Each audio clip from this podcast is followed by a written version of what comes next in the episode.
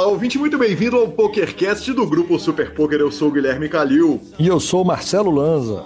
E que feedback incrível tivemos a respeito das duas partes da entrevista de Breno Campelo. Muito obrigado, Breno, que homem, que cara sensacional, que conversa boa e, e recebemos mensagens de todo mundo que ouve o PokerCast elogiando a, a, a, o guia turístico né, de Las Vegas e contando a, a história da vida dele. Que legal, foi muito fantástico. E hoje temos a entrevista dele que volta ao PokerCast Vitão, Victor Marques, Vitão Chapazapata, que homem, bem-vindo, aí sim. Só corrigindo que ele não é guia turístico, senhor. Ele é correspondente internacional. Muito obrigado, tem toda a razão, Marcelo Lanza.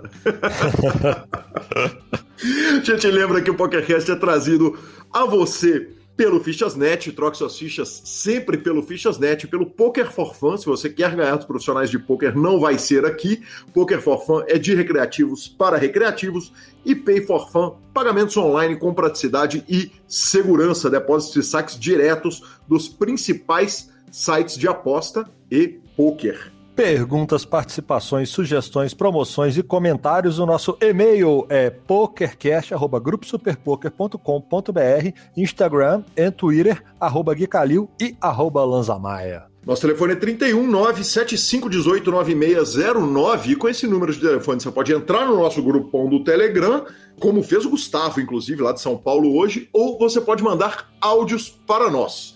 Uh, Marcelo Lanza, tem jogado? Não. Significa? Significa. É, olha, ontem fiz ITM no nosso torneio, mas falo disso mais à frente e para sua alegria não ganhei. Eu sei, já conferi lá logo cedo. é, essa cubada no grupo, eu vou lá e olho. Falei, ó, Patrick Jane ganhou, não deu Calil. Falei, tudo certo, segue o jogo. Vamos que vamos. E vamos às nossas notícias, mas não sem antes falarmos a respeito da Pay for Fun. A Pay for Fun é a sua carteira digital processadora de pagamentos que opera com mais de 160 sites e contando, incluindo PokerStars, 888, America's Card Room, todos os sites de aposta esportiva, praticamente. Quer dizer, se o site está na camisa do seu clube, ele opera com a, com a Pay for Fun. E Uh, da Pay for Fun você pode fazer Pix para sua conta bancária, para carregar ela, para descarregar ela, para sacar do site, enfim, uma maravilha sensacional. E a gente fica com a dica semanal curtinha ali do meu querido Rodrigo Garrido, que aliás arrumou outra nota essa semana postando no Santos na Vila Belmiro. Que homem! Fala Garrido, o que, que você traz para gente da Pay for Fun, aquela palavra de empurrão para o nosso ouvinte já criar aquela conta instantânea? Fala Gui, beleza? Os caras fazem uma mágica para o dinheiro cair tão rápido da Pay for Fun pro Pix. É impressionante. É isso aí, até semana que vem. Muito obrigado, Garridão. Lembrando que a Pay for Fun teve nova integração com a Betson. Ontem eu estava assistindo Argentina e Colômbia, as placas laterais todas eram da Betson. E eu olhei e falei: caramba, quem tem o, o, o ouvinte PokerCast já pode depositar e sacar desse site. Boa. Notícias? Notícias. Valendo! Valendo, professor, começa a WSOP online no território americano. A gente já teve a distribuição de cinco braceletes quando esse programa está sendo gravado. Uh, a grande vitória marcante é a do Menin Loser, uh, que é um profissional que tem 11 milhões de dólares no, no Random Mob e ele ganhou 600 no Limit Hold'em Monster Stack. Mas lança mais do que falar a respeito dos campeões, visto que esse field é o field norte-americano, e mais do que norte-americano, ele é um field que só atende a dois estados dos Estados Unidos, né? É, como nós já falamos aqui tantas vezes, o que eu quis fazer, o, o, o, trabalho que eu falei, cara, o que, que é mais legal da gente olhar nessa WSOP é comparar o número de competidores nos eventos similares de quando a gente estava com o mundo parado em quarentena e agora que a gente está tendo um 10 milhões no Win, ah, uh, tendo torneio no Vinicius, enfim, uh, o poker reabriu, tem um monte de coisa acontecendo e para não surpresa das pessoas ou para surpresa de zero pessoas, cara, a gente teve uma redução drástica dos competidores. Observe o seguinte, para comparar uh, laranja com laranja, banana com banana ali, né, eventos iguais, o 500 no Limit Hold'em Kickoff Ano passado teve 1.715 competidores, esse ano 837. O No Limit Hold'em Monster Stack 2.074 ano passado 1038 esse ano. Foi esse que o Manning ganhou. Uh, 500 no Limit Hold'em Turbo, 1579 ano passado, menos de 1950 esse ano. Depois, no Super Turbo, caiu de 1179 para 850 entrantes. E no 1000 No Limit Hold'em 8-Handed, 919 competidores ano passado e 459 competidores esse ano. Então, é, a queda foi muito expressiva em alguns eventos, né? A gente teve, chegou a ter queda aí é, de quase 50% em alguns eventos. E claro que tem muita coisa envolvida. Quer dizer, tem a situação de vacina, que os Estados Unidos está muito avançado, né, quando comparado conosco, e tem um monte de evento ao vivo, como eu disse lá no começo. Uh, a queda daquele Wire Act, que é o, a transação entre estados, ela é muito recente, então não deu tempo de integrar outros estados aí a, a, ao field da WSOP. É questão de tempo, eu acredito que na WSOP online do ano que vem já teremos mais do que os dois estados. Agora, uma queda muito significativa, né, Lanza? Cara, muito significativa, mas acho que é totalmente de se esperar, né? É, eu acho que a palavra que resume isso são opções, né? Principalmente se tratando de WSOP. Porque o que tínhamos ano passado era a WSOP online, ponto. Não tinha opção de ter a WSOP live como vai ocorrer esse ano, daqui a dois, três meses. É, o segundo fato é que, já que só tinha WSOP, é, a gente provavelmente deve ter tido uma migrada boa de uma turma para os estados para tentar julgar, né? Aquela, aquela correria desvairada para fazer o que não é preciso esse ano. Além do fato do Poker Live lá ter voltado a toda, né? Las Vegas registrou um dos maiores recordes de faturamento dos últimos anos e tudo mais. A turma também que pode dar ali seus dois ou três ou tiros ali, eles, se eles têm a opção de jogar ao vivo daqui a pouco lá em Vegas, por que não, né? Então acho que isso é bem normal. Perfeito. O Alan Kessler postou uma questão muito curiosa. Uh, uma pessoa vende a ação dela no Twitter uh, para um evento de 2K High Roller na WSOP, evento de bracelete. Você acha que essa pessoa deveria avisar a quem está stakeando ela, a quem está bancando ela, que ele vai estar tá fazendo um multi-table, jogando o torneio online junto com o torneio ao vivo no mesmo dia? Acho. Você acha? Acho. Acho, acho que ela deve. Quem está pedindo a cavalada, o stake, ele tem que tentar dar o máximo possível de informação. A partir do momento que ele está jogando ao vivo e online ao mesmo tempo, é, ele tem restrições de jogo naturais, porque quando você está envolvido no momão ao vivo, por exemplo, você não pode pegar no celular. Então eu acho que é algo que influencia direto. Não é o caso do cara estar tá jogando vários torneios online, porque isso não tem influência, mas eu acho que no ao vivo tem sim. É, eu pensei muito a respeito disso, sabe, Lanza? É, desde que eu tweetei, printei, perdão, esse tweet do Alan Kessler e mandei para a pauta, eu pensei muito, cara. Eu acho que uh, conhecer quem você está comprando cota é muito importante, sabe? Então, ainda que eu acho, ainda que eu ache que, que, que é ideal que a pessoa informe que ela vai jogar os dois torneios ao mesmo tempo, eu não acho exatamente uma falta de ética. Não acho, acho muito distante de ser o fim do mundo. Acho que o, o, o ideal é que avise, mas se não avisar, a mim não há ofensa, vamos dizer assim. Vamos, Vamos usar essa palavra. É, eu só acho que ele não consegue jogar o mesmo jogo que ele estaria jogando em casa, focado vendo a tela, né? Eu acho que tem uma perda de foco significativa. O, o live é o live, né? Além desse fato que eu citei dele não poder fazer determinado tipo de ação se ele tiver na mão no live, é, eu acho que se tem algo que pode prejudicar o seu jogo, né, o seu resultado de alguma forma, eu acho que não custa, né? Uh, Lanza, olha só, cara, num contraponto ao que você vem dizendo, eu vou colocar o seguinte: é, você concorda comigo que um pai que tem duas crianças muito novas, divorciado da esposa, e faz uma grande diferença ele estar tá com as crianças na casa ou as crianças sob a guarda da esposa naquele dia. Teoricamente, esse cara tem que avisar para quem está stakeando ele que aquele é o final de semana dele cuidar das crianças e ele vai estar tá multi fazendo multi-table de cuidar das crianças com o torneio. Então. Não, não, não, não. Não tem comparação.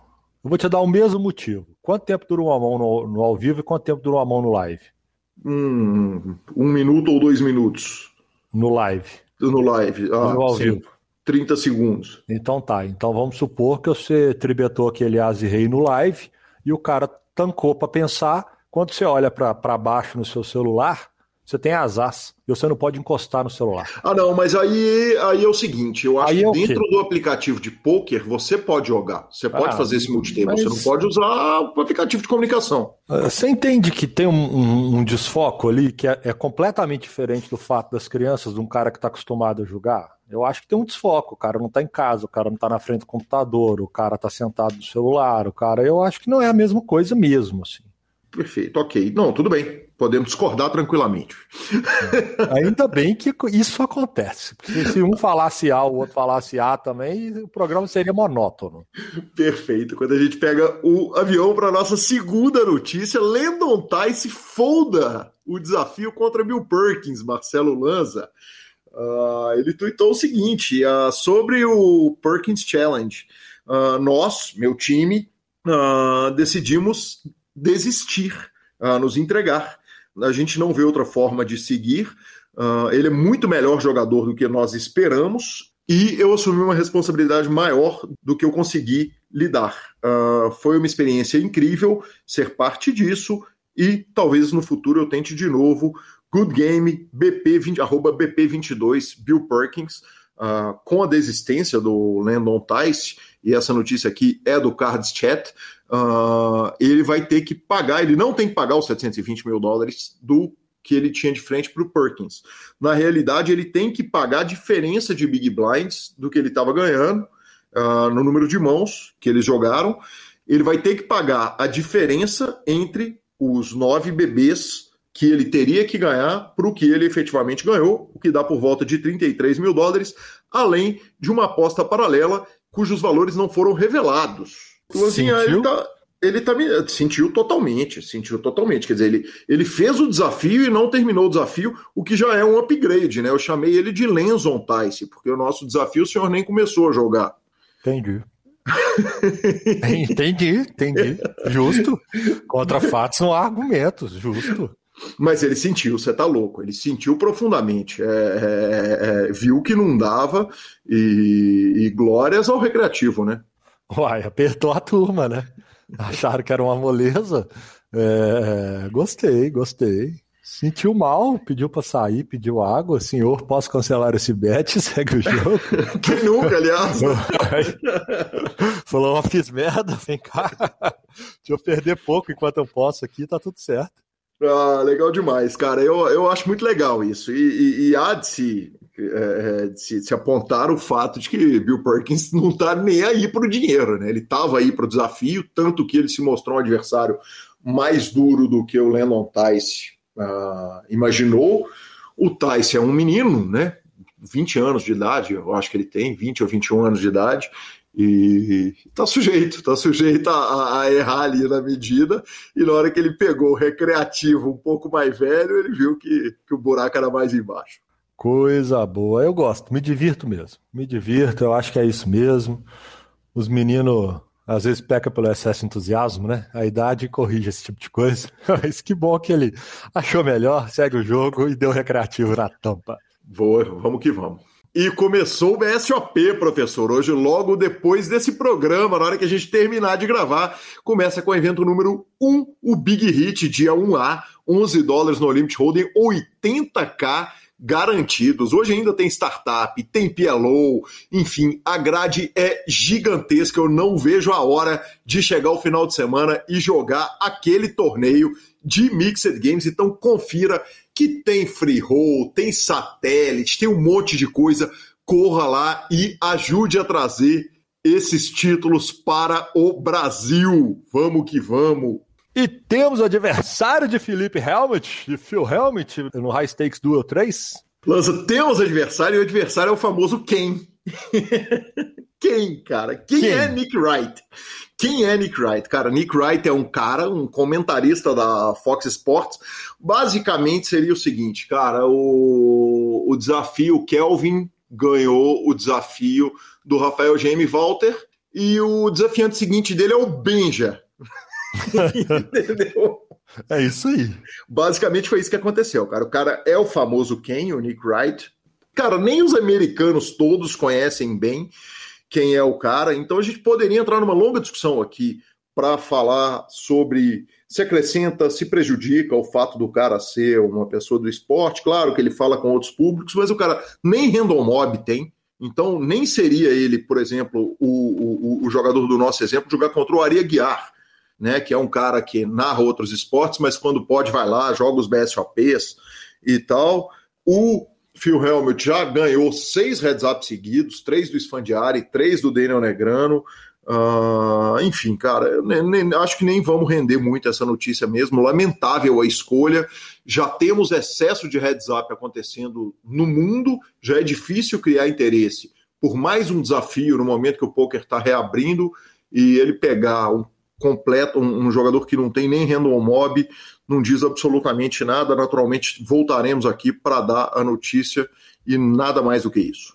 Pronto, resolvido.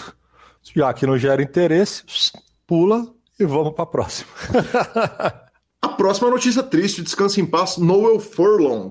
Eu tô lendo o. Eu tô terminando agora, nas últimas páginas do livro do Mike Sexton. Inclusive, tem uma história fantástica do Stu Anger, que na hora que o PokerCast estiver um pouquinho menor, eu vou vir aqui contar. E ele foi campeão do Main Event de 1999, bicampeão do Irish Poker Open, que é um dos torneios mais tradicionais do mundo. E o Mike Sexton falou com muito carinho dele no livro. Então, descanse em paz aí ao campeão do Main Event. Para nossa próxima notícia, H2 anuncia um torneio de Mixed Games. Apertaram os malandros, né? Eles botaram o DC num grupo ali, apertaram ele para ele fazer um torneio de Mixed Games e não deu outra. Está acontecendo hoje enquanto a gente grava, mas é o início de uma tendência importante aqui no Brasil. É, nosso parceiro, o H2, está fazendo agora, às duas horas da tarde, com um buy de 600 reais, dia 7 de julho, um torneio que vai ter Dust 7 Triple Draw, Limit Holding, Omaha High Low, Res Stud, Stud High Low, No Limit Holding e Pot Limit Omaha, com um cashzinho também, Dealer Choice na paralela, com as modalidades todas. Fico super feliz de ver uma iniciativa como essa. Boa! Quem dera a gente pudesse julgar, né? Nossa, que cara, que, deixa eu te falar, deixa eu te falar. É que, é que inveja, às vezes, é uma palavra que ela é levada para o mau sentido. E eu não tô com inveja, eu tô com uma invejinha boa, sabe? Então vou te dar mais uma. Acabei de é. ler uma notícia na, na Globo.com aqui que o governo de São Paulo vai flexibilizar, que antes era até 21, vai para 23 horas sexta-feira, assim, ó. Então ah, quer dizer sim. que ainda vamos ter estruturas melhores nos próximos, hein? Ah, ah cara, eu vou para São Paulo. Eu tô vacinando sexta-feira eu vacino, eu o vou meu, te falar. O meu, o meu terçou, o meu é. terçou, é. a minha marcou para terça. Aí sim, cara, eu vou te falar que na hora que entrar a segunda, a segunda dose aqui, passarem 14 dias, São Paulo que me espere. Aliás, tem muita coisa que eu tô precisando fazer lá, entre elas entrevistar o federal. Boa. Bom, última notícia do dia não, penúltima notícia do dia que foi encerrado o 10kk do Win. Exatamente, Lanzinha, é um field de 1.328 pessoas. Uh, teve um deal na mesa final, obviamente, né? O torneio bateu mais de 12 milhões. E o deal foi entre Andrew Moreno, Clayton Maguire e Toby Lewis dos dois primeiros americanos, o terceiro de UK, 1 milhão 460 mil dólares para o grande campeão, 1 milhão 443 para o segundo, 1 235, três milionários, né? Que delícia!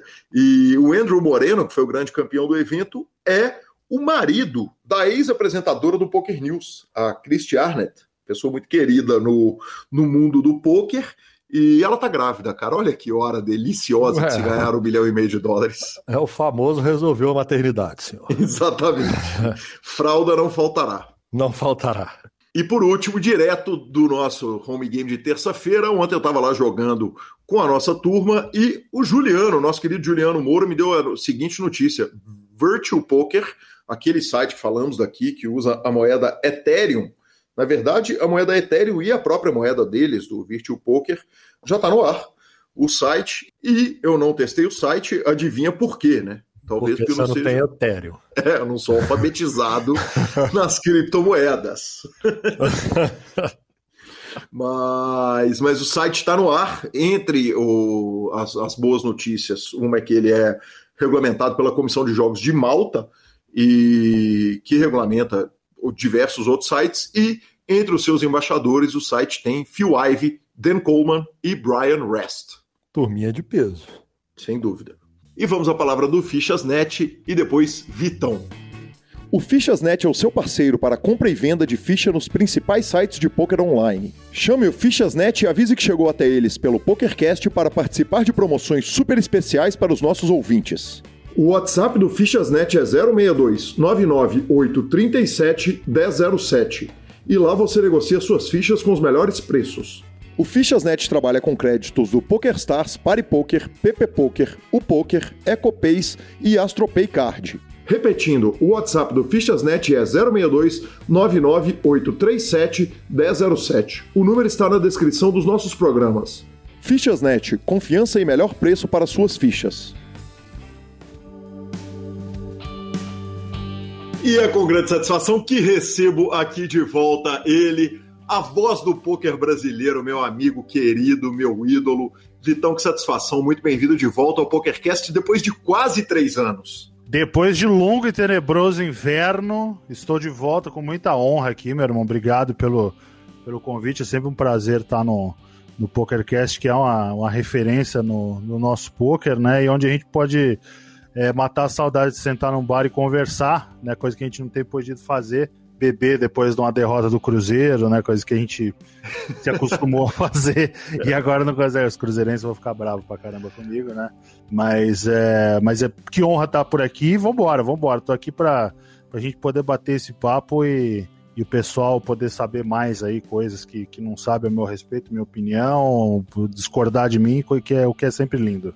Exatamente, não. Nós vamos poder falar de tudo. Nós vamos, dessa vez, Vitão, a gente com aquela com aquele lance da gente tratar com a verdade total com o ouvinte, eu tinha feito uma pauta originalmente que ela separava poker, depois um pouco de aposta esportiva, um pouco da discussão de cassinos, que eu quero te ouvir, você é um grande conhecedor da nossa indústria, e por último, é, falar de vida, política, futebol, um monte de coisa.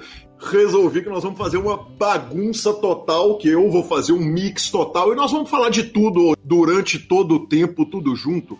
Mas uma coisa que eu queria começar ouvindo de você, Vitão, é. Você é um cara que já deu muita entrevista, já falou pra caramba.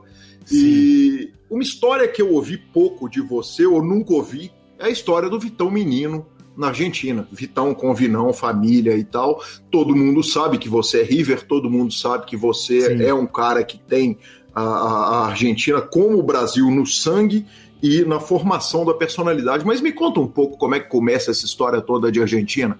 Bom, vamos lá. É, o, eu, eu vou. Eu nasci, nasci em São Paulo em 6 de novembro de 1980, né? Filho de Imael Marques e Maria Auxiliadora. Imael Marques brasileiro, Maria Auxiliadora argentina, mas minha mãe morou muito pouco tempo lá, né? E, e, veio, veio morar no Brasil e tudo mais, né? Com, com a família. E daí, na metade dos. No, no final dos anos 80, né? 88, 89, é, meu pai recebeu uma proposta de trabalho para lá, né? Uhum. Então, então a gente mudou para lá, né? Meu pai foi trabalhar lá no Banco Nacion, que é o Banco do Brasil de lá, né? Seria o Banco do Brasil da, da Argentina. E aí daí vem todas as minhas as minhas referências de garoto, né? A gente a gente forma muito caráter nessa nessa altura da vida, né, Calil? Com qual idade, Vitão, que você foi? Nove. Oito, oito, oito, nove. Aham. E a gente forma muito caráter e, e realmente a chegada num, num país que estava um pouco caótico também, né, com remarcação de preços diárias ali, coisa que o Brasil vivenciaria um pouco depois. Mas depois veio um governo que supostamente resolveu esse problema, mas na verdade no longo prazo ele piorou esse problema, né? Que foi o governo de Carlos Menem, né? O, quando eu cheguei na Argentina ainda era o Alfonsinho presidente. E, e a situação política na Argentina era essa, né, o Alfonso presidente da União Cívica Radical e o Menem peronista, né, que são uhum. duas correntes é, bem, bem divergentes, né, apesar de não ter tanta diferença na visão de mundo, mas politicamente estão sempre é, rivais, né, e, e, cheguei num país é, que, por exemplo, é, era muito mais visto no mundo que o, que o, próprio Brasil, né? Por exemplo, você, não, você sendo residente ou cidadão argentino, você não precisava de visto para os Estados Unidos, por exemplo. É, filmes estreavam antes na Argentina, né? Empresas tinham base lá e não tinham base aqui, né? Sim. Então cheguei, cheguei num país que estava assim, num país é, muito efervescente culturalmente também, assim como o Brasil, né? É, e cheguei num, num, país onde um time dominava o cenário do futebol, que era o Clube Atlético River Plate, né? Naquela época dirigido pelo recém-aposentado Daniel Passarella, né? O maior zagueiro de todos os tempos, um filho de uma puta como pessoa, mas um grande zagueiro. E, e daí, daí vivenciei tudo isso aí, cara. Vivenciei isso aí todo o começo de anos 90, mas, mas assim, não deixei de acompanhar o que acontecia no Brasil, porque vinha aqui de férias, né? Não tinha internet nem nada, mas sempre vinha de férias, sempre passava muito, muito tempo aqui no Brasil. Então, as, as lembranças do, dos anos 90 para mim eh, são dos dois países, assim, né? Mas eu vivi muito mais na, na Argentina. Você tem memória anterior à mudança para Argentina? Tenho, tenho, tenho. Tenho uma memória muito boa. É, lembro, lembro de, de ir com meu pai ao Morumbi, ver o São Paulo, o time do coração dele. Uh, lembro de, do colégio que eu estudava, aqui no bairro do Campo Belo, em São Paulo. Lembro de tudo, cara. Minha memória, minha memória é muito boa. Né? Tem uma coisa que a cachaça não destruiu, foi a minha memória. Exato, e nós, nós, mas... tomamos, e nós tomamos vodka suficiente para é, acabar com ela, hein? Aqui tem a amostragem pro experimento, né? foi um desgosto pro senhor Email é, você virar torcedor do, do River? Um pouco, um pouco, um pouco sim. É, até, até hoje parece que ele meio que não se conforma, mas ele entende, né? Ele entende que foi uma mudança muito brusca ali no comportamento e a gente morava até próximo ao estádio, né? Tinha condições de ir ao estádio naquela época, né? Então foi foi algo fundamental, foi um, um rito de passagem assim da, da, da, minha vida, né? Coisas que, que não são comuns, né? Não é comum você mudar de, de país, né? É, nessa idade, né? Depois talvez algumas pessoas tenham a experiência aí de, de ter intercâmbio, é uma minoria da população, tá? Não tô, não tô falando, não, as pessoas mudam para a Austrália para estudar, não, é uma minoria da população que muda, mas essa mudança acontece geralmente mais tarde, né? Para mim aconteceu muito cedo e foi muito bom, cara, foi muito bom porque é, aprendi outro, outro idioma, aprendi a ler em outro idioma, aprendi a pensar em outro idioma, aprendi outra cultura de verdade, né? Não é que nem aqueles caras que falam que não, eu vou para vou para a Europa para aprender outra cultura, mas tá lá só com brasileiro, só com com cara da própria cidade, não aprende nada da outra cultura, né? Eu aprendi mesmo, né? Não tinha muitos brasileiros na, na Argentina na época, é, tinha uma comunidade de estrangeiros muito grande, né? Das pessoas que, que trabalhavam no, no Banco Nação e que eram do exterior, e a gente até estudava junto e tudo mais, e, e foi assim que se produziu a vida. Você estudava numa escola argentina ou numa escola internacional lá? Estudei numa escola internacional e depois numa escola argentina. Perfeito. Uh, o seu pai abraçou quando você virou River, ele abraçou a ideia e começou a te levar para o estádio, ou você tinha que, que se virar para ir para o estádio com os amigos ali? Com oito anos, evidentemente, não dava, né? Mas... Ah, é, de, de, de, criança, de criança me levou algumas vezes, né? É, mas depois que eu tinha uns 12, 13, eu já, já, ia, já ia pro rolê meio que sozinho ou com, com o pai de alguém que, que se animava mais para levar, né? Tinha muito uruguaio, né? Então os uruguaios, puta, são muito de, de, de estádio. Meu pai também sempre foi muito de estádio. Você, hoje, hoje em dia ele não, não, não vou, hoje em dia ninguém tá indo pro estádio, mas é, hoje em dia meu pai prefere ver o jogo em casa, mas meu pai sempre foi muito de ir em estádio, de levar em estádio, né? Mas depois aí acabava indo com, com o pai dos, dos moleques lá, do Martim e tudo mais, ia pro, pro estádio com eles lá, que eles, os uruguaios são muito futeboleiros também e, e sabiam que ia ser difícil, né, naquela época sem internet e tudo mais, os filhos se manterem torcedores do Penharol, do Nacional, essas coisas todas. Sim. Martim é o Martim do pôquer? Brasileiro? Não, não, outro, outro, outro. Ah, sim. Perfeito. Vitor, até qual idade você ficou na Argentina? Cara, meus pais voltaram em 96 pro Brasil, eu e o Vini ainda ficamos, né? O Vini se consolidou como enxadrista lá, né? Apesar dele viajar muito para jogar por aqui, pelo Clube Pinheiros, né? Que é o clube que ele defendeu a maior parte da vida, jogar os jogos abertos do interior de xadrez, que pagava muito bem. Mas a gente foi ficando lá mais um tempinho, né? E eu jogava basquete e tudo mais, e em 98 eu voltei, cara. Com quantos anos? 18, já tinha 18. Eu fiz 18 no fim do ano. Foi no fim do ano que eu voltei, exatamente. Perfeito. Dez anos de Argentina, é, evidentemente, tornam o ser humano Victor Marques completamente diferente do que ele seria. Se fosse Boca também seria completamente diferente, né? É, mas não seria, não seria, não seria.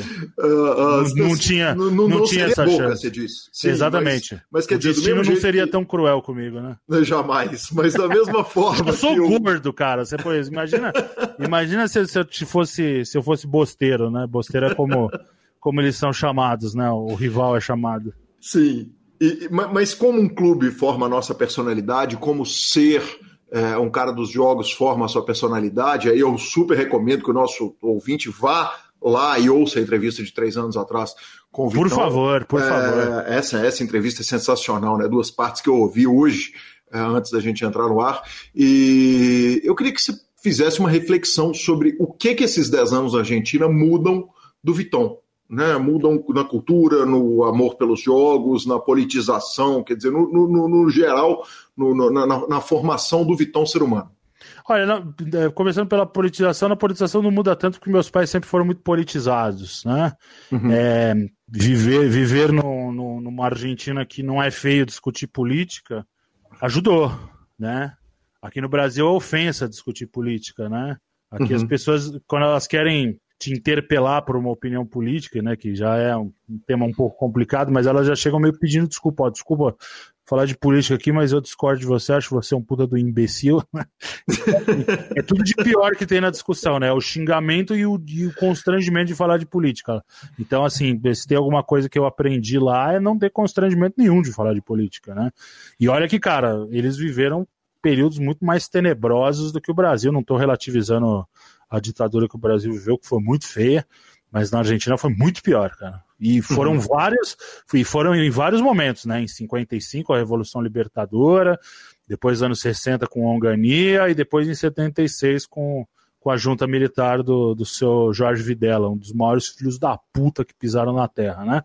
É, então, assim, é, as pessoas não não tem constrangimento de discutir política lá e, e, assim, até pouco tempo atrás não tinha o xingamento. O xingamento é uma, uma, coisa de rede social, né? Essas coisas que foram indicadas. Então a gente aprendeu a viver muito bem com isso, né? É, a tolerar as, as, divergências. Agora, assim, algum ouvinte, você vai falar, ah, uma vez eu entrei no Facebook do Vitão e discuti política com ele, ele me mandou tomar no cu. Provavelmente porque eu fui mandado tomar no cu primeiro, tá? Uhum. Porque por opinião divergente, jamais, tá?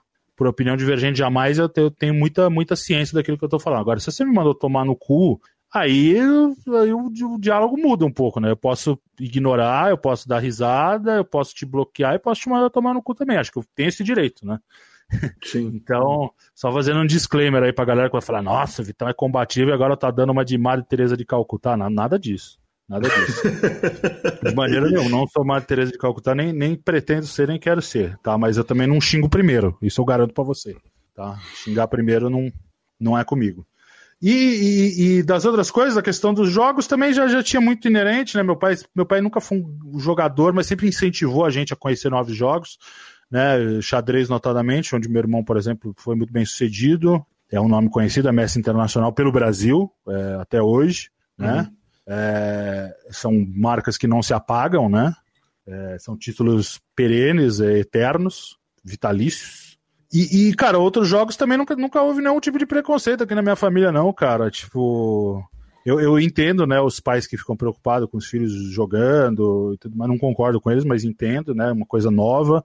Nem sempre as pessoas lidam com isso né? E, as, e, e, quem, quem tá, que a molecada que tá jogando poker, que quer abraçar isso, tem que ser muito didático, não tem que quebrar violão na cabeça do pai, que nem o Lobão, não. Tem que chegar, chegar na, na, na moralzinha mesmo, falar, olha, isso aqui, quem seu amigo que perdeu a fazenda, alguém ganhou, né? Aquela coisa toda. Mas eu nunca tive esse problema, sempre foi muito bem aceito isso.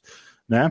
Agora, claro, o, o, os pais sempre ficam um pouco preocupados, né? Tipo, meu filho vai viver do quê? Vai se alimentar do quê? Isso é uma preocupação inerente. Eu vou ter com meu filho no futuro, mas de repente ele vai falar, cara, eu vou viver compartilhando vídeo no Kuai e no TikTok. Porra, beleza, tamo junto, irmão. Uhum.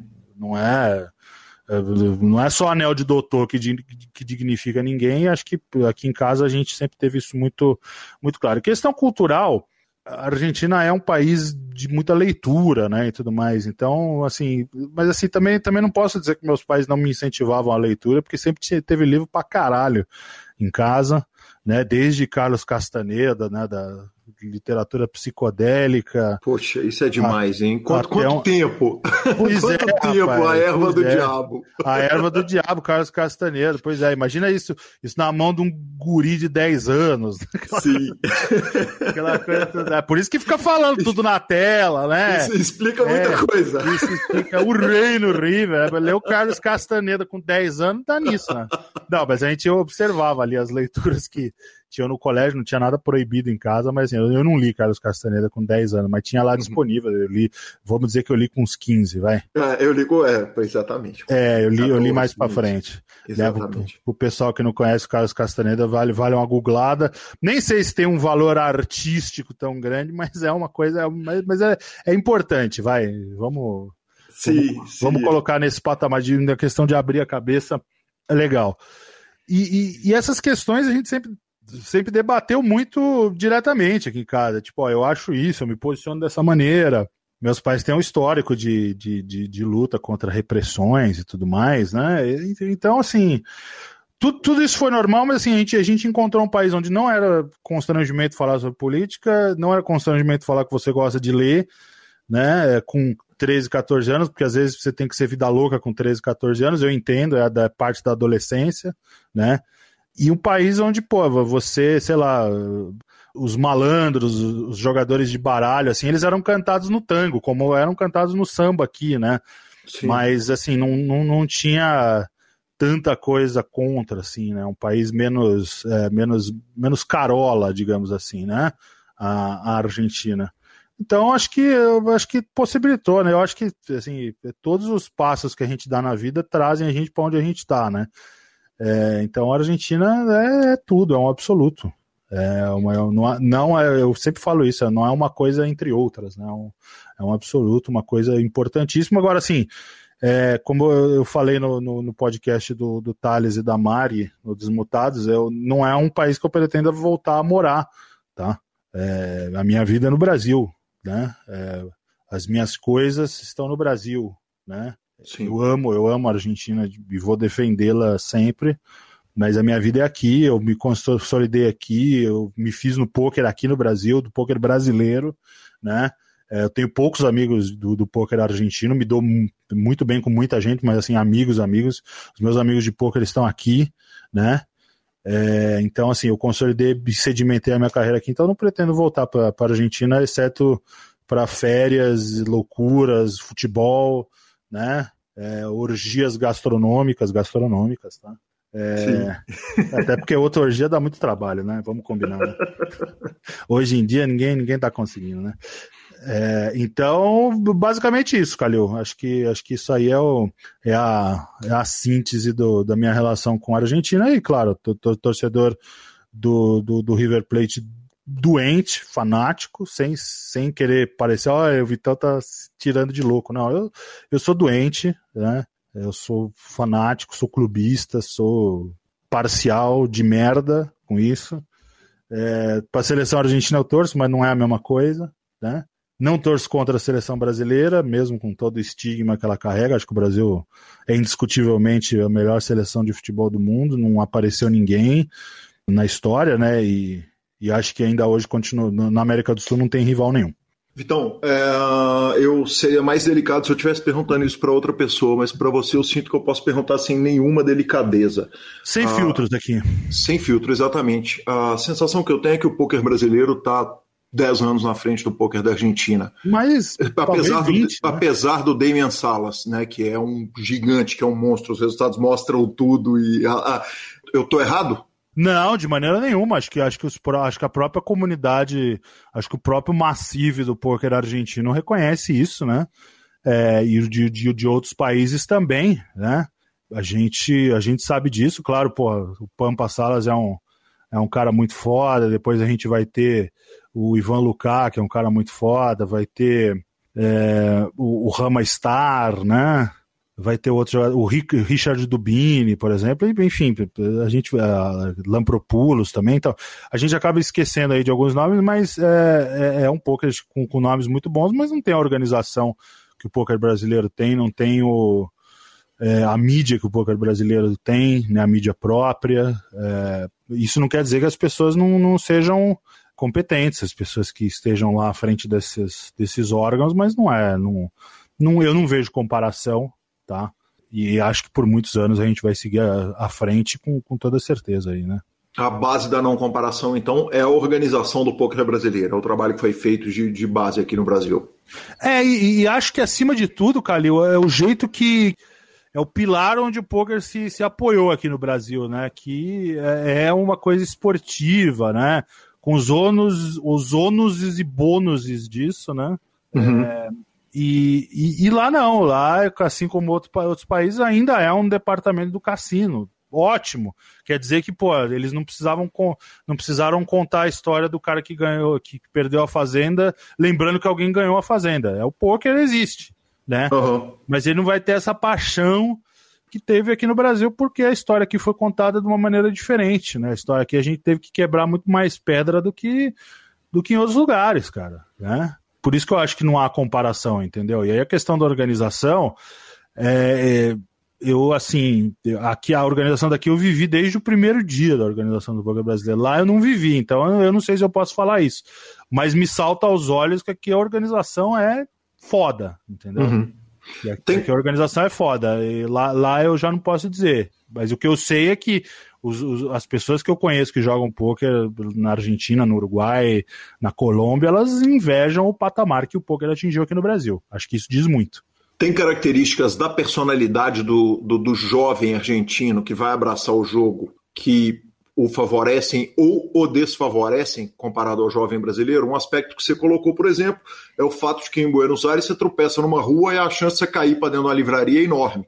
Então, talvez exista uma cultura de, de, de, ser mais leitor, talvez de estudar mais, ou de repente uma, uma característica de ser um pouco mais ou menos quente ou frio e tal, é, na personalidade, tem características que você olha e, e você acha que o jogador argentino ou é favorecido ou desfavorecido quando comparado com o brasileiro? Tá, eu acho que, acho que tem características que o, que o favorecem, que é justamente esse desprendimento moral, né? É, que acho que, pô, pô, na Escandinávia eles têm também, tipo, é, o cara sabe que vai jogar poker, ele, cara, beleza, um, uns 10% do, da família podem, de famílias podem ficar contra, mas a maioria não vai ter muito drama com isso, né? Uhum. lá os caras na Escandinávia também, além de ser frio pra caralho lá, né? Os, os caras não poder sair de casa. Você vai contar pro seu pai lá que você tá jogando poker, você vai falar, puta, boa sorte, irmão, né? Vai falar, porra. GL. GL, entendeu? Tipo. E aqui você corre o risco de ser expulso de casa. Então, essa vantagem tem, mas, por exemplo, é, aqui tem uma organização é, dentro do poker, quando a pessoa chega pro poker, que a pessoa assiste minha transmissão, que a pessoa escuta o seu PokerCast, né? e, e começa a, a, a, entrar nos meandros do poker aí, que, pô, são os times, entendeu? E os times, pô, os grandes times são brasileiros, né? A gente não uhum. pode fugir disso, né? É, a organização que os times têm aqui no Brasil, é, a organização que eles têm é foda, é muito profissional, né? Então, cara, eu acho que assim, na questão moral, voltando, voltando para responder a tua pergunta, na questão moral, acho que eles saem na frente sim, né? É, não tem tabus, digamos assim, tantos tabus, né? Embora a sociedade argentina tenha regredido bastante daquela sociedade que eu encontrei. É, mas não tem a organização que nós temos para receber um jogador novo, né? Não tem. Se você for um jogador novo lá na Argentina, você vai ter que, obviamente, se entrar na comunidade ali, discutir mãos e tudo mais, tudo que você tem que fazer para melhorar, para jogar poker, mas provavelmente, se você não tiver ligado no que está acontecendo aqui no Brasil ou nos times que atuam com atuação mundial, você tá um, tá um pouco lascado ali, né? Se você não jogar por Roaco Melonha, meu grande amigo Melonha que tá lá no Uruguai, vai ficar um pouco mais complicado. Aqui o jovem, o jovem que entrou no poker, que, que admitiu que o poker pode fazer alguma coisa na vida dele, ele vai ter mais facilidade. Sim, perfeito. Vitão, a, a sua carreira dentro do grupo Super Poker, ela deu uma guinada de três anos para cá, né? Quer dizer, há, há três anos, eu não sei se quando te entrevistei você era editor-chefe do Super Poker, acho que já não era. mais. Não, era, era, era sim, era sim. Era.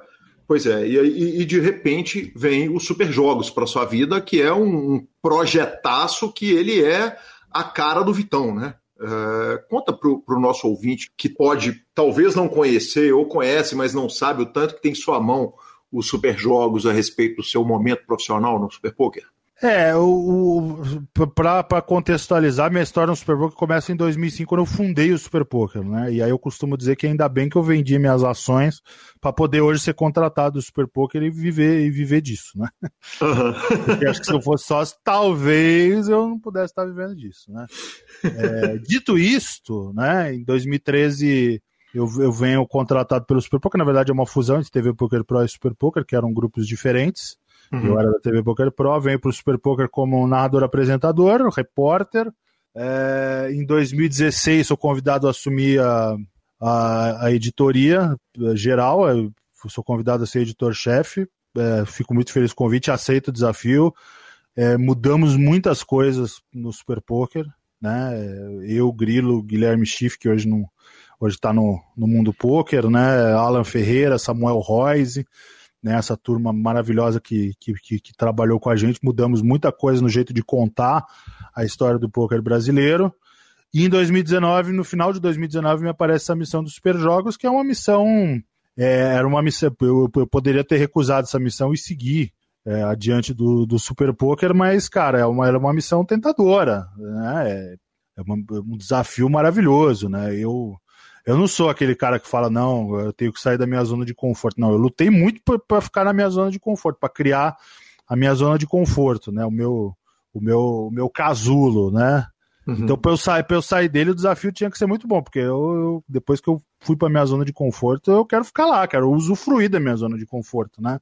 Sim. É, então, assim, eu saí, saí da minha zona de conforto e me deparei com uma operação que começava do zero, ou seja, eu estava numa operação onde é, eu estava onde o nosso modelo, o modelo que, que eu implantei, tinha sido consagrado, onde a gente tinha podido contar histórias de, de grandes conquistas, né? O Robert Lee, né? A história que eu destaco, onde a gente superou todos os, os recordes de, de audiência e, e, de qualidade de notícia, onde a gente entendeu onde, o que, que o público brasileiro que consome notícia de poker queria, porque antes isso estava defasado, porque antes as pessoas acreditavam em papo de marqueteiro, todo respeito aos marqueteiros, mas que coisa de lifestyle era o pilar fundamental e a gente acreditou que o lifestyle era um dos pilares apenas, né?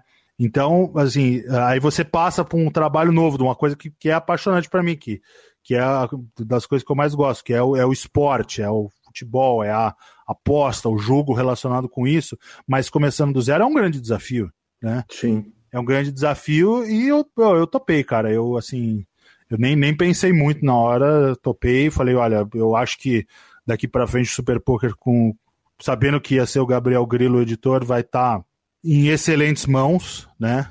Como de fato é, se provou. Sim, Grilão passou por aqui também, super recomendo a entrevista dele, que foi fantástica aqui pro, pro PokerCast. É, eu lembro até que na transição eu falei uma coisa pro Grilo, eu falei, olha, você vai ter muito mais dificuldade do que eu de tocar essa operação e, e, ele falou, porra, por que você já tá me, me, me agorando? Eu falei, não, porque você não vai ter um cara como você ao lado. Você vai ter que chefiar. Né? Uhum. Mas ele superou essa dificuldade. Ele, é, ele, é um, ele é um gênio, ele é um cara incrível, a inteligência dele, né? Então, é, ele também, também colocou o Super Poker num outro patamar, enfrentou a pandemia logo nos primeiros meses, né? É, e, e, matou no peito, como era desesperado, como, como a gente já sabia, né? Com, com a equipe que ele, que ele tem, com, com, os, com os novos reforços que ele teve, ele, ele matou a pau. Então o Super Jogos começou uma operação do zero, a gente começou dando dicas de aposta, né? E, e isso trouxe uma satisfação muito grande para mim de acompanhamento de futebol, agora com, com viés profissional, não só para falar groselha no Twitter, como, como ia acontecer comigo, né? Quem me segue no Twitter sabe que eu falo de tudo menos de poker. Né? e, e, e, aí comecei pô, a ter, ter esse acompanhamento de, de rotina de futebol e foi uma época muito boa, até que a gente mudou para ser uma plataforma de jogos, né, bastante promissora, com conversão real. Então é, é, esse, é, esse é a minha Copa do Mundo, esse é o meu desafio e eu estou muito feliz de estar liderando a, o conteúdo dos Super Jogos. Super Jogos é um, é um uma operação que tem muito mais gente envolvida, por incrível que pareça, né?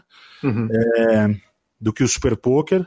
Então, é, assim, ter tido essa obrigação, essa, essa missão, para mim, me honrou muito e a gente vai lá. Eu e Caio Bittencourt, né, meu, meu grande parceiro, vamos fazendo um grande trabalho aí e muito satisfatório, muito feliz. Vitão, eu parto para uma afirmação que vão, te, vão, vão, vão, virar para duas perguntas. Você falou a respeito de zona de conforto, você falou a respeito de, do, do, dos esportes, mas a sensação que eu tenho é que o dinheiro está muito mais nas apostas esportivas, tanto pela novidade quanto pelo volume de transação, do que no poker como produto final, como um, um, um cara de mídia te deu uma vontadezinha de abraçar a aposta esportiva única e exclusivamente, visto que é, você continua no poker, né? Muito dedicado. Cara, é, eu, meu come, o começo da minha, da minha vida nos jogos, né? Eu costumo dizer que eu e meu irmão a gente nunca quis trabalhar, mas, é, mas não é de vagabundagem, a gente nunca quis trabalhar em coisas comuns, né? Assim, o máximo respeito a quem trabalha em banco, advogado, eletricista, essas coisas. Mas assim, eu e meu, eu e meu irmão a gente queria viver da nossa arte, viver do nosso do, do, jogo, de alguma, de alguma coisa assim que, que, que, seduzisse a gente, né? E que foi exatamente o que aconteceu. Então eu comecei trabalhando com aposta esportiva clandestina, né? Uhum, no sim. passado. Então, é assim, é uma volta às origens mas, é, é, assim, eu, eu, eu, hoje em dia não consigo vislumbrar a minha vida sem o poker, né? O poker é uma parte muito importante da minha vida. Agora, se você me perguntar onde, onde tá mais o dinheiro, tá mais na pós esportiva. Acho que as pessoas. Acho que a gente não precisa ter nenhum tipo de, de, de reserva para falar a respeito disso. A gente vê na televisão, né? É, Sim. Tem lá o Quero valer, Tom Cavalcante insuportável, fazendo propaganda do. Na do, lateral de qualquer estádio da, de qualquer campo Bet, da, da, da, da, Copa do Brasil, de qualquer, qualquer torneio, no short de todos os clubes, o Atlético é patrocinado pelo é, Betano. Exato, exato, exato. Então, assim, a gente não precisa ir longe, a gente, a gente tem essa. A, a, as pessoas que estão. que não vivem em Marte, elas têm essa percepção, né? É, então, claro, é um mercado muito mais sedutor desse, desse ponto de vista, mas também é um mercado que a gente sabe que que está na mão de grandes grupos estrangeiros que, que, que, que dominam isso, claro, e que, e que, e que vão contratar pessoas que vão é, querer se unir a projetos vencedores. Então a gente tinha que fazer um projeto vencedor e fez um projeto vencedor lá dentro dos Super Jogos. Mas, assim, é, por, por enquanto mudou a, mudou a cara e mudou para melhor ainda, né? É um projeto vencedor que vai ser mais vencedor ainda, né? Podendo ser o lugar onde as pessoas vão se divertir, né? Acho que as pessoas estão buscando muito esse tipo de coisa. Vitão, a aposta esportiva como diversão é das coisas mais legais do mundo. E como talvez, profissão. Talvez a mais legal do mundo. Talvez a mais legal do mundo, exatamente. E como profissão é das mais difíceis do mundo. Né? Talvez a mais difícil do mundo. Também, exatamente.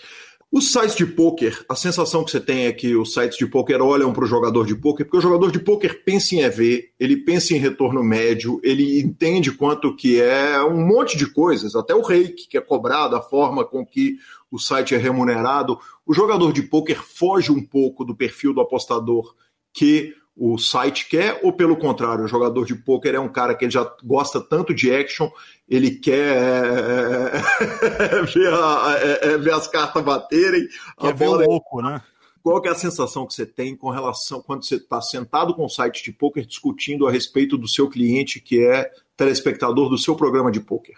Cara, eu acho que o público recreativo, recreativo mesmo, né? Que é aquele público que que descobre no poker uma forma de se divertir, mas também não se aprofunda muito, né? Que é, que é apenas a diversão que aquilo gera. E o das apostas, ele é muito parecido, né? Agora, sim, eh, se você, se você for é, escalando aí a, a, pirâmide, né? Se você for subindo de nível ali de conhecimento, eu acho que no fim das contas o jogador de poker vai ser um pouco mais mais exigente, né? Porque ele sabe o, o que peso que as decisões dele têm.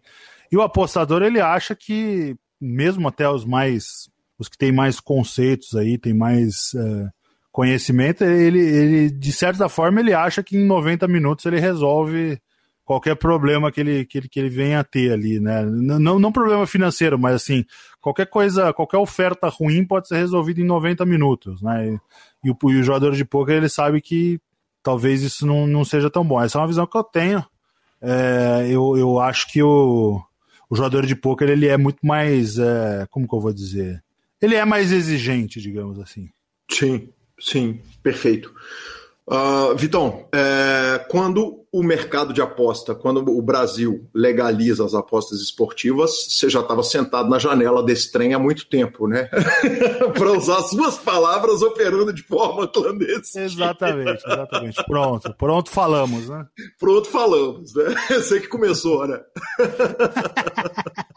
Vambora, ah, vambora. O Vinão contou pra gente a história maravilhosa que um cara faz a aposta que tem que formar uma semifinal e chega no intervalo que todos os resultados estão batendo, vocês não tinham descarregado a aposta e vai a família inteira ajoelhar na frente da televisão para não ter que trabalhar lavando o prato da, da banca de aposta o resto da vida. para poder sobreviver. E eu tenho certeza que você deve ter histórias feito essas maravilhosas para contar. E eu não posso te deixar passar por aqui sem contar uma história maravilhosa de aposta esportiva. Cara, a primeira aposta maravilhosa de, de aposta esportiva que, que dá para que dá para trazer aqui, cara, é que assim a gente a gente mora numa casa aqui, né, num bairro de casas, né? Sim. E, e, e assim tinha uma época que a gente tinha tinha um vizinho que, que, que, ele, cara, ele assim, a gente saía de casa, ele, ele não falava bom dia pra gente, mas ele ficava olhando, assim, tipo, ficava olhando, achando isso aí, porque é o seguinte, você trabalha com aposta, você vai comemorar o gol do Corinthians, você vai comemorar o gol do Flamengo, você vai comemorar o gol do seu time, você vai comemorar o gol contra o seu time, você vai comemorar o gol da Grécia contra Portugal, né? Sim. Sim. Então, assim, tipo, eu, eu via que o cara queria falar com a gente, mas ele ficava com medo, né? Fala, pô, de repente os caras são meio loucos, não sei o quê. E aí teve um dia que ele, que ele não aguentou, cara. Ele virou, ele chegou pra gente assim e falou: Cara, pra que, que você estoura assim, velho? Qual que é o time do coração de vocês, cara? Porque, cara, vocês assistem. Eu, eu, eu, de vez em quando eu tô vendo um jogo aqui, de repente sai um gol e vocês estão gritando gol. E o jogo é tipo Holanda e Letônia, né? Tipo, o jogo é Real Sociedade e Atlético de Madrid, né? Vocês gostam tanto de futebol assim, cara? Vocês torcem para tanto time assim? Com detalhe, né? Às vezes você precisa que os dois marquem, porque o cara apostou, então exato. você vai comemorar o gol da Holanda e exato, o gol da Letônia, né? Exato. E aí ele falou, cara, eu nunca, eu nunca consegui pegar um padrão de vocês aí, né? Porque, pô, é, parece que tem um São Paulino na casa, meu pai, de fato. Né? Uhum. Mas, pô, eu já vi vocês comemorando o gol do Corinthians contra o São Paulo, né? Então, porra, é só lembrar o pessoal que assim, eu sempre trabalhei com aposta esportiva aqui no Brasil, na Argentina não, né? Uhum. E, e assim, nunca teve muita aposta contra o River, assim, eu não precisei torcer, né? Ainda Sim. bem. Mas, porra, aposta em time brasileiro era mato, né? Sim. Então, tipo, várias vezes eu, o meu pai aqui, fanático São Paulino, tinha que ir lá torcer pro Palmeiras, gritar um gol do Palmeiras. E o cara falava, cara, não detectei um padrão. E aí eu falei para ele, falei, ó, oh, cara, a gente gosta muito de futebol. Eu falei, cara, eu acho que ele não tá preparado pra conversa, né? Olha, a gente, aqui a gente gosta muito de futebol, cara. Aqui a gente vive a paixão mesmo, é a bola rolando, né? A gente é privilegiado de poder assistir os jogos e, cara, a gente vibra muito aqui, não tem, não tem jeito. Aí o cara olhou assim e falou, puta, esse cara tá, tá, tá, contando alguma mentira, mas vou acreditar para não perder o amigo, né? E, e, assim foi, cara. Tipo, essa é uma das histórias pitorescas, né? Tipo, eu tenho, eu tenho outra que quando eu fui pra Euro 2004, eu, jogar, eu fui jogar Gamão e fui para ver a Euro 2004, né? E, e tinha um, um grego, cara, né? A Grécia acabou sendo campeã dessa, já dando spoiler e contando o final da história. Tinha um grego que jogava gamão, cara, que ele tava, ele apostou na Grécia campeã, velho. Caralho, que, que, que, que peito também, hein? Que peito, né, cara? Tipo, eu lembro que, cara, eu, eu, eu, vi o primeiro jogo, que foi Grécia e Portugal. O primeiro jogo da Euro foi Grécia e Portugal, foi Portugal e Grécia. E a Grécia ganhou, na fase de grupos. Eu lembro que eu vi esse jogo, depois eu fui para Lisboa ver o segundo jogo de Portugal, que foi contra a Rússia. E aí eu fui para Alemanha e conheci o Gregão. Conheci, uhum. conheci o Stavros, era o nome dele. Eu não lembro o sobrenome, é um sobrenome bem, bem difícil, vai ser sempre, né? Em grego, né? É, e aí eu lembro que, pô, eu conheci o Stavros lá na, lá na Alemanha, né? E os, os caras, tipo, meio fazendo bullying com ele. Falaram, ah, esse é o cara aqui que apostou na Grécia pra campeã, né? Ele era um grego que morava na Alemanha, muitos gregos na Alemanha, né?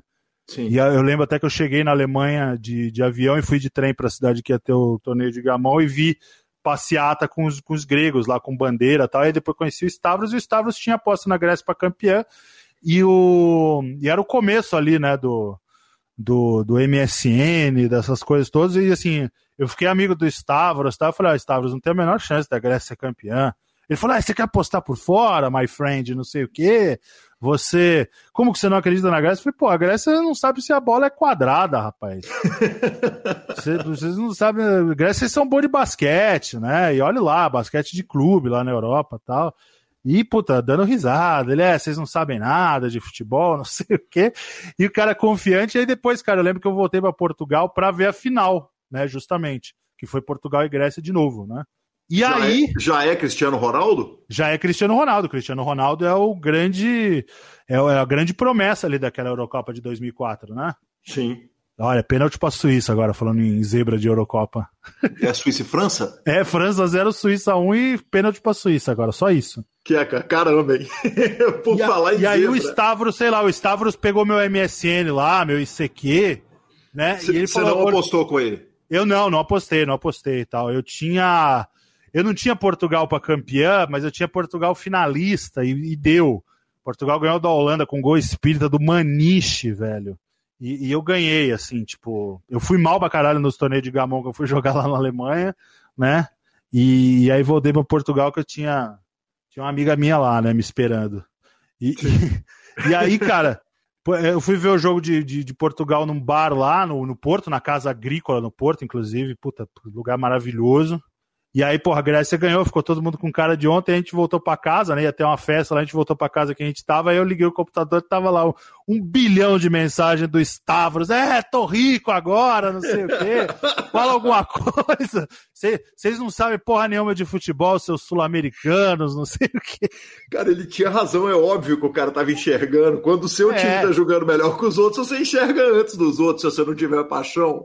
É o momento mãe de Ná. Eu nem sei o que é da vida do Stavros hoje, ele tinha tinha, sei lá, uns 30 anos na época. A Suíça perdeu o pênalti, maravilhoso. O Stavros tinha uns 30 anos. Antes era um parceiraço de gamão, assim, tipo, abre, fecha as portas do clube lá. hoje ele é dono de Ibiza, né? Depois de É, hoje o cara, meu, tem iate e tudo mais. Ele arrumou, ele arrumou, sei lá, uns 30 mil euros nessa brincadeira aí, cara. Que tipo, sensacional. Sensacional. Ele falou: ah, eu vou pra Portugal, não sei o que, esfregar na sua cara. Eu falei: não, pode vir, eu não sou nem português, cara. Fala, pô, se, se eu tiver na festa, eu não quero nem saber quem, quem é o morto, eu quero é chorar, malandro. Exatamente. Se vier pra cá, vai pagar cerveja, tá é, tá louco? Não, não, é porque morreu o caranguejo que o mangue fica de luto, né, cara? e foi, foi assim, essa é a história dos após. É, essa história da, da, da semifinal. É, eu quero que o Vini conte para você, mas a única coisa que eu quero falar sobre essa história é que foi um dos maiores cagaços que a gente, banqueiro de aposta, passou na vida, tá? Porque tem um negócio, uh, Vitão, que é a questão do, do, do, banqueiro, pessoa física, ele vai repassando, correto? Ele não pega a carga de uma aposta que ele não, não pode pagar. De maneira alguma. Né? Ele quer dizer, se, se, se, se, o cara vem apostar, eu tenho 10 de bankroll, o cara vem apostar uma aposta que vai, vão sair 20, eu vou ligar pro Lanz e vou repassar uma parte exato, da aposta para ele. Perfeito. Perfeito. E Sensacional. Foi, foi, exatamente isso que não deu para fazer, porque era uma aposta que assim, os bookmakers não tinham, que assim, era um valor muito baixo para um prêmio muito alto, saca? Sim. Então, assim, o cara vai falar, velho, você vai descarregar o quê? 100 cruzeiro aqui de jogo nessa, né, nessa acumulada louca? Não, o banco é você, velho. Falava, não, mas peraí, bicho. Vamos pra lá, o que vai pagar, não. O problema é seu, bicho. Se vira sozinho. Caramba, que pânico, que pânico. Então, essa experiência toda com a aposta te dá um olhar para enxergar a distorção mais fácil do que para os outros? Cara, eu acho que hoje em dia, hoje em dia o conhecimento de, de aposta está muito disponível para a galera ali, né? A galera que entra nos, nos grupos. Não, não estou falando nem dos grupos pagos, né? Mas as comunidades de, de aposta. Hoje tem vídeo, né? Agora, claro, a gente, a gente tem isso no, no, no, no DNA de, de qualquer maneira, né? Assim, no, Olha o gol da França, Benzema. O Benzema é, é outra, outra, outra humanidade, né? Ele é foda. O, então, assim, hoje tá, o conhecimento está acessível, né, para pra, as pessoas. A gente vê alguma outra distorção, né? Que nem outro dia eu estava vendo, é, só para citar um exemplo aqui, né, de, de coisas que às vezes o, o radar continua pegando, né? É, tá rolando a Champions League da Ásia, né?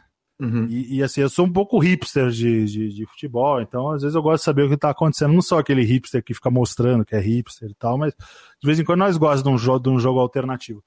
E eu, eu tava vendo na lista lá do Sofá Score que ia ter um jogo de um time de Filipinas contra o time da China, certo? O Sim. time da China, o Beijing Guan, que é o time do Renato Augusto, que é o time daquele filho da puta daquele Fernando lá, do caso Robson e tudo mais, né? É, ia com, com o time sub-19 porque os, os profissionais estavam em férias. Mas estava jogando contra um time de Filipinas, velho. Tipo, que não tem tradição de futebol, saca? Uhum. Não é uma liga que, tipo, a Tailândia, por exemplo, que contrata um monte de sérvio, brasileiro, argentino, entendeu? Tipo, não tem tradição, mas é uma liga que, que paga bem, saca? Filipinas não é uma liga que paga bem. Sim. Né? Então ia jogar com, com, a garotada do, do Beijing Guoan, foi até foi sábado isso que aconteceu sábado agora, né? A gente tá falando na segunda, né? Foi sábado que aconteceu. Perfeito. E aí, velho, o que aconteceu? Aí, pô, fui ver as odds 1 e 10 no time de Filipinas, cara. E eu falei, pô, eu acho exagerado. Eu, eu já tinha visto que ia jogar com, com sub-19 e tal, pô. É outro jogo, o jogo que. Olha o gol da França. Gol da França. 2x1? Um? Benzema. É, Benzema. Que homem. Demais. O, então, assim, eu, eu, eu, tinha visto já que ia jogar com, com 19, com, com sub-19, sub-20, eu, eu, sabia, entendeu? Uhum. Mas eu não, não, não, achei que o time de Filipinas fosse tão favorito, saca? É outro jogo, o profissional joga um jogo e o sub-20 joga outro jogo, é verdade. Mas o de Filipinas, Sim. velho, com todo respeito à, à nação, né? E, e, e aí eu fiz uma fé, eu fiz, uhum. eu fiz duas, eu fiz duas fé nesse jogo. Eu gosto de falar fé porque é, é o jeito que o, o, as pessoas falam mesmo, não precisa Sim. emperiquitar para falar. Eu fiz uma fé no X2 desse jogo que pagava 5,50, mas não foi para arrumar muito dinheiro, foi uma funny bet total ali. Uhum. E quando tava 1 a 0 pro time de Filipinas, né, eu estava perdendo a minha aposta, eu apostei que ia sair mais um gol faltando 20 minutos. Uhum. E definitivamente saiu o gol do Beijing Guan. Que, e foi um jogo parelho, cara. Não foi um jogo é, de um time só, entendeu? Sim. E aí agora teve o jogo do, de um time da Tailândia contra um time da China também com sub-19. E aí pagou 1,10, mas aí eu já entendo mais. Porque uhum. o time da Tailândia ele tem jogador profissional estrangeiro de tudo que é canto. Entendeu? Então, às vezes, acho que você acha alguns spots desse, mas assim, é muito, é muito mais difícil do que as pessoas imaginam, tá? Assim, Sim. É, é muito, muito mais difícil, muito, muito complicado, né? Geralmente o pessoal vai estar tá com a vai estar tá com a razão, né? Quem faz as odds. Sim, até porque eles têm o mercado inteiro para comparar, né, Vitão? Isso, isso. Agora, agora sim, para você jogar com diversão, esse tipo de aposta é o tipo de aposta certo, cara. Apostar em virada, apostar em, em odds altas, entendeu? Tipo, é, aí você vai se divertir muito mais, cara, eventualmente do que pô, se você apostasse na França nesse jogo, você ia se divertir porque a França virou, mas e se a França não vira? Você Sim. vai lá empatar mil, mil reais para ganhar, para ganhar 500, para ganhar 400 e, pô, a França não ganha, você não se divertiu e não ganhou dinheiro, saca? Então, é, para mim, para mim tem dessas, né? Eu gosto muito do componente de diversão, tanto no poker quanto nas apostas, né, cara? Para mim é, é um sagrado do, desses dois rolês aí, é a diversão. Sensacional, sensacional, Lanzinha. Eu, eu, cara, eu peguei essa primeira parte, eu peguei a, a, a, história do Vitão na Argentina, porque ele conta, né? Mas ninguém sabe direito com quantos anos que foi e tal. Foi muito legal essa conversa aqui. Que legal eu, o, o Vitão que é tão próximo da gente e às vezes a gente não para para conversar assuntos que, que são tão importantes. Eu ouvi casos tão legais, dividir isso com o ouvinte é sempre espetacular. Obrigado, Vitão. Semana que vem tem mais nós vamos para as nossas redes sociais, mas não sem antes ouvir a palavra de Gustavo Eronville. Olá, jogador! Eu sou Gustavo Eronville, organizador do melhor home game da internet, o Poker for Fun. O Poker for Fun é um clube exclusivo para jogadores recreativos e não faz parte de nenhuma liga de poker. Ou seja, jogando no Poker for Fun, você estará longe dos profissionais, enfrentando somente jogadores que estão inscritos no clube. Oferecemos jogos de No Limit Hold'em e PLO 5 em limites super baixos para que você possa se divertir contra outras pessoas que estão lá com a mesma intenção. Se você gosta de poker e quer viver a experiência de um home game baratinho entre amigos, chame no WhatsApp 31 99928 2881, repetindo 31 99928 2881 e venha jogar comigo e com Calil no clube mais divertido do PP Poker. Muito obrigado, Heron. Venha jogar conosco no Poker for Fun. O jogo está cada dia mais legal. Lanza, descobri que Leonardo Lopes, o Léo Lopes, lá da Radiofobia, uma das maiores autoridades em sons de podcasts, em podcasts. Ele é editor, ele é produtor de um monte de coisa. Ele edita, entre outros, o Nerdcast. Descobri Exatamente que ele é nosso. Exatamente isso que eu ia falar agora. Radiofobia, que é quem edita os Nerdcasts. Exatamente. Sabe de que, que ele é ouvinte, cara? Alguém outro dia ah. falou, alguém outro dia falou que estava muito bem acompanhado porque ele ouviu o PokerCast junto com o Rodrigo Seiji. Então bota nessa lista aí Léo Lopes, que gosto tê-lo como ouvinte nosso. Ele contou isso pra gente ali outro dia no grupo do Telegram do Radiofobia. Minha resposta foi: espera aí que eu morri. Na hora que eu ressuscitar, eu respondo. aí sim. Desculpa qualquer coisa, patrão. É, não, aliás, desculpa o áudio, né, cara? Nosso som foi melhorando ao longo do tempo muito por causa dele, mas ainda não chegamos no, no áudio perfeito. E, cara, que, que gosto, que gosto e que honra de ter como ouvinte. Boa. Torneio PokerCast? Torneio PokerCast. Uh, toda terça-feira a gente faz aquela live ali no Google Meets. Aliás, estou afim de mudar ela para o Clubhouse. O Clubhouse não tem, não tem Meet, não tem vídeo, não, não tem risco da gente ver os caras com camisa de clube de futebol que a gente não gosta. é só áudio de regata, é só áudio, mas por enquanto tá no Google Meet, a gente encontra toda terça para fazer aquele chatzão maravilhoso e jogar o torneio. E o campeão dessa semana foi ninguém menos que Patrick Jane. Patrick Jane, se você, Lanzinha, não, não se lembrou, não identificou o nome da pessoa, é ninguém menos que Vinícius Nogueira, aquele homem fino, elegante, que resolveu o problema do meu laptop, não perde um spot de nos dar falinha, e dessa vez foi lá e jantou a turma toda. Sérgio em segundo, Joker em terceiro, Pita em quarto, eu caí ali numa sexta colocação árdua. Enfim, meus parabéns, Vinícius, que homem. Bem puxado, meu patrão. Cara, o Michel Mazzoni mandou também uma mensagem para nós. Michel, te lembro, Lanza, é aquele cara que mandou os produtos maravilhosos de cabelo que vem usando até hoje. Dois. E aquela linha da Timberman que ele mandou pra gente, né, para mim, para você e pra HP, é demais, né, cara? Demais. E, e, e ele me ligou para me pedir um ajuste técnico, cara. Eu dei dicas técnicas para ele é, de onde procurar técnicas de torneio, porque obviamente não vou ser eu que vou dar dica de torneio de Texas Hold'em, e ele deu uma ajustadinha no jogo dele e cravou os três torneios seguintes. Que máquina! Que máquina, que homem. Então, meus parabéns aí, que homem sensacional, parabéns, Michel. Fico feliz demais que, cara, poker é isso, né? Pequenos ajustes às vezes geram grandes resultados.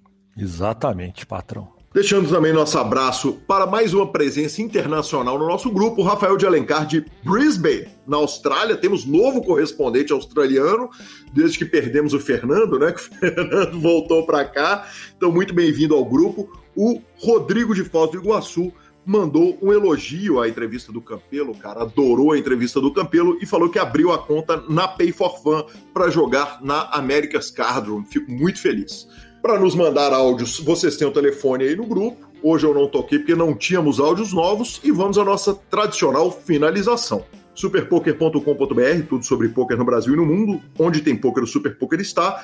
Na aba de clubes temos a guia de clubes do Brasil, onde jogar agenda diária de torneios. Na aba de vídeos e no YouTube, transmissões ao vivo dos maiores torneios de poker do mundo, análises técnicas, programas de humor, entrevistas icônicas e, claro, o PokerCast.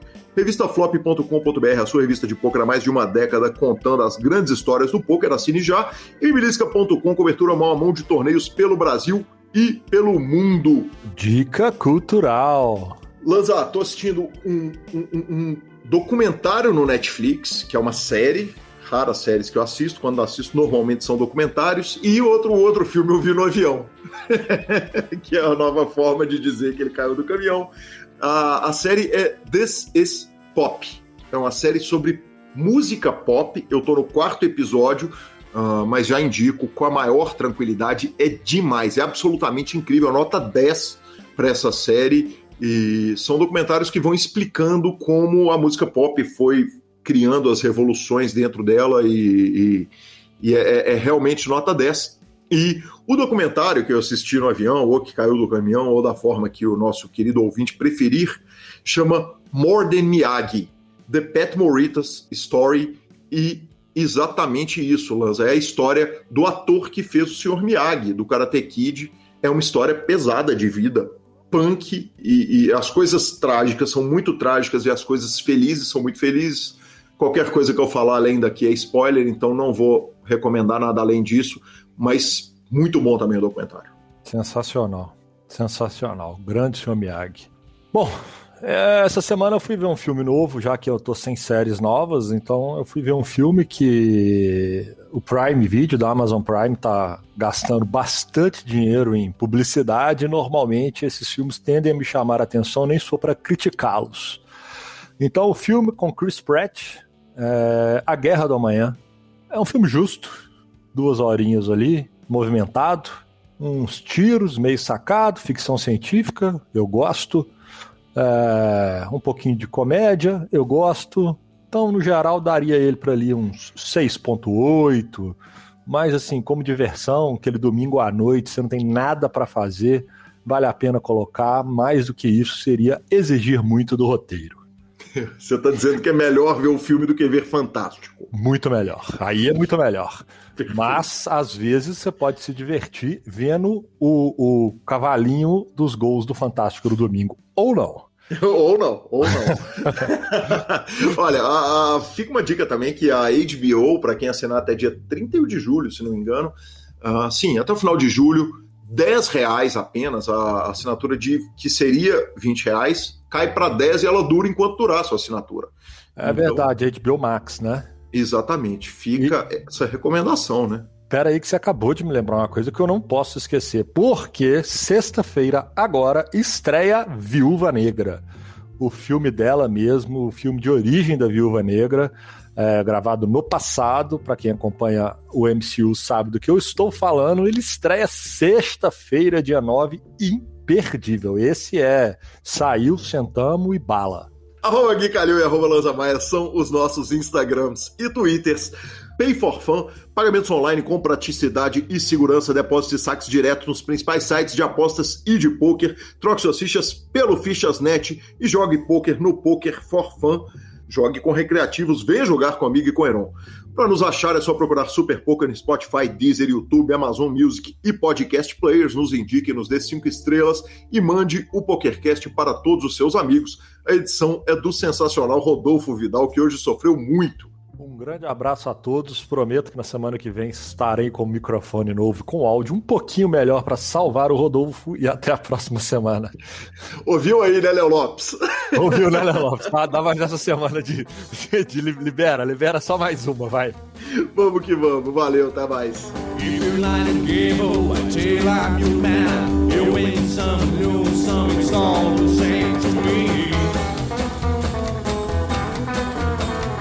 changes to play.